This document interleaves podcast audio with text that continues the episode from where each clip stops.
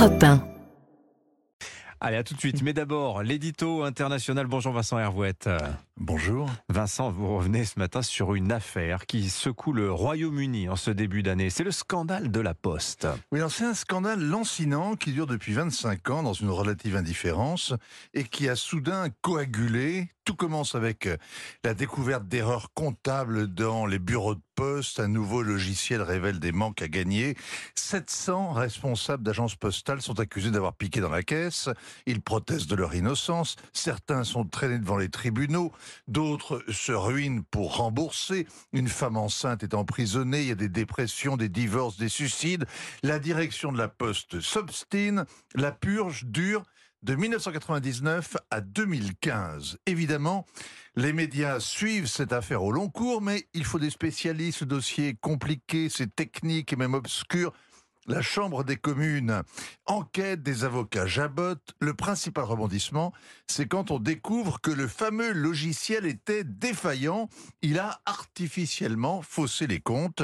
Les tribunaux sont saisis, ils annulent les condamnations, des salariés sont indemnisés. Ça coûte des millions, d'autres attendent encore. Bref, un de ces feuilletons à, à méandre dont on peine à suivre le cours.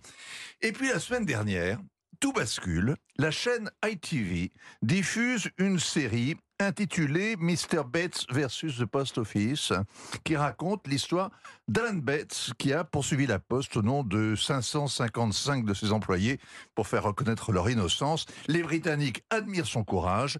Ils prennent soudain la mesure de l'erreur judiciaire la plus vaste de l'histoire moderne. So shocking. Alors il fallait un coupable, on l'a vite trouvé. Hein. Oui, l'ancienne dirigeante de la Poste de 2012 à 2019, Paula Venels, est la présidente qui a redressé les comptes de la Poste qui était dans le rouge.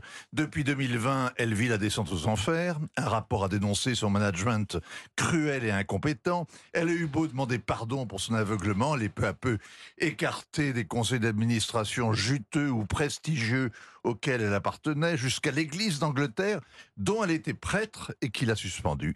L'establishment l'a lâchée, mais elle restait dame Dame Paula Venels, car elle avait été faite par la reine commandeur de l'ordre de l'Empire britannique. Et après l'émission de ITV, eh bien, une pétition est lancée, près d'un million et demi de signatures en un week-end, Ah oui. pour exiger qu'elle renonce à son titre et qu'elle rende sa décoration. Les Britanniques prennent les honneurs au sérieux. Lundi, le Premier ministre Richie Sunak s'est joint au cœur indigné.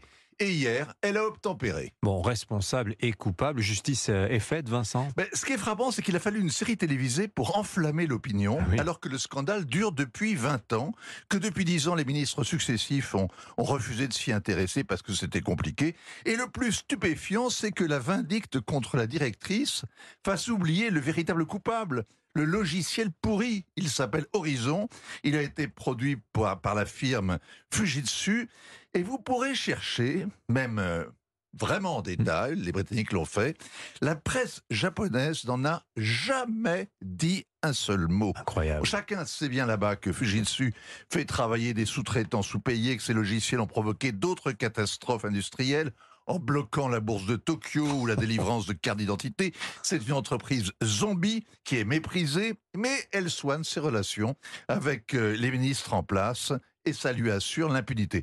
Alors il y a toutes sortes de morales de l'histoire, Mhm. mais au Japon comme au Royaume-Uni, pour choquer vraiment l'opinion publique, il ne suffit pas d'une injustice, il faut que l'horizon soit pourri et que le sens de l'honneur surtout.